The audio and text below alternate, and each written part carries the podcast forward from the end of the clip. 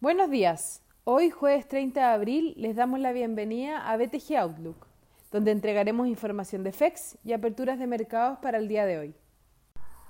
El tipo de cambio abre levemente sobre el cierre del día de ayer en 835, con los mercados negativos. Las acciones en Europa descendiendo al igual que los futuros en Estados Unidos, luego de tres días consecutivos de ganancias.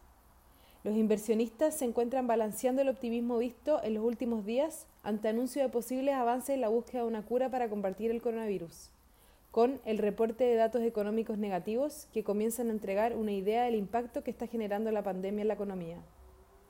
En Europa se reportó el PIB del primer trimestre en línea con lo esperado, marcando un descenso de un menos 3,8%. El Banco Central Europeo mantuvo su tasa de referencia sin cambios, mientras que su presidenta declaró que espera que el PIB de la zona euro se contraiga en un 5% a un 12% el 2020.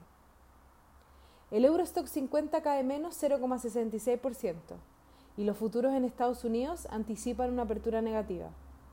Por su parte, en Asia los mercados cerraron positivos, con el Hang Seng subiendo un más 0,28%, y el CSI 300 en China un más 1,18%, mientras que el Nikkei avanzó un 2,14%. Los commodities transan positivos, con el cobre subiendo más 0,15% y el petróleo WTI un más 12,55%. La moneda estadounidense a través del dólar index se desprecia menos 0,05%. Por su parte, la tasa del bono al tesoro de años se encuentra en 0,60% transando dos puntos base por debajo del cierre de ayer. Con respecto a datos económicos, en Estados Unidos los datos de ingreso y gasto personal de marzo se ubicaron por debajo de las expectativas, en menos 2,0% y menos 7,5% respectivamente. También se publicaron las peticiones iniciales de desempleo, levemente por sobre lo anticipado, en 3,8 millones. En Europa, el Banco Central Europeo tuvo una reunión de política monetaria manteniendo la tasa sin cambios en menos 0,5%.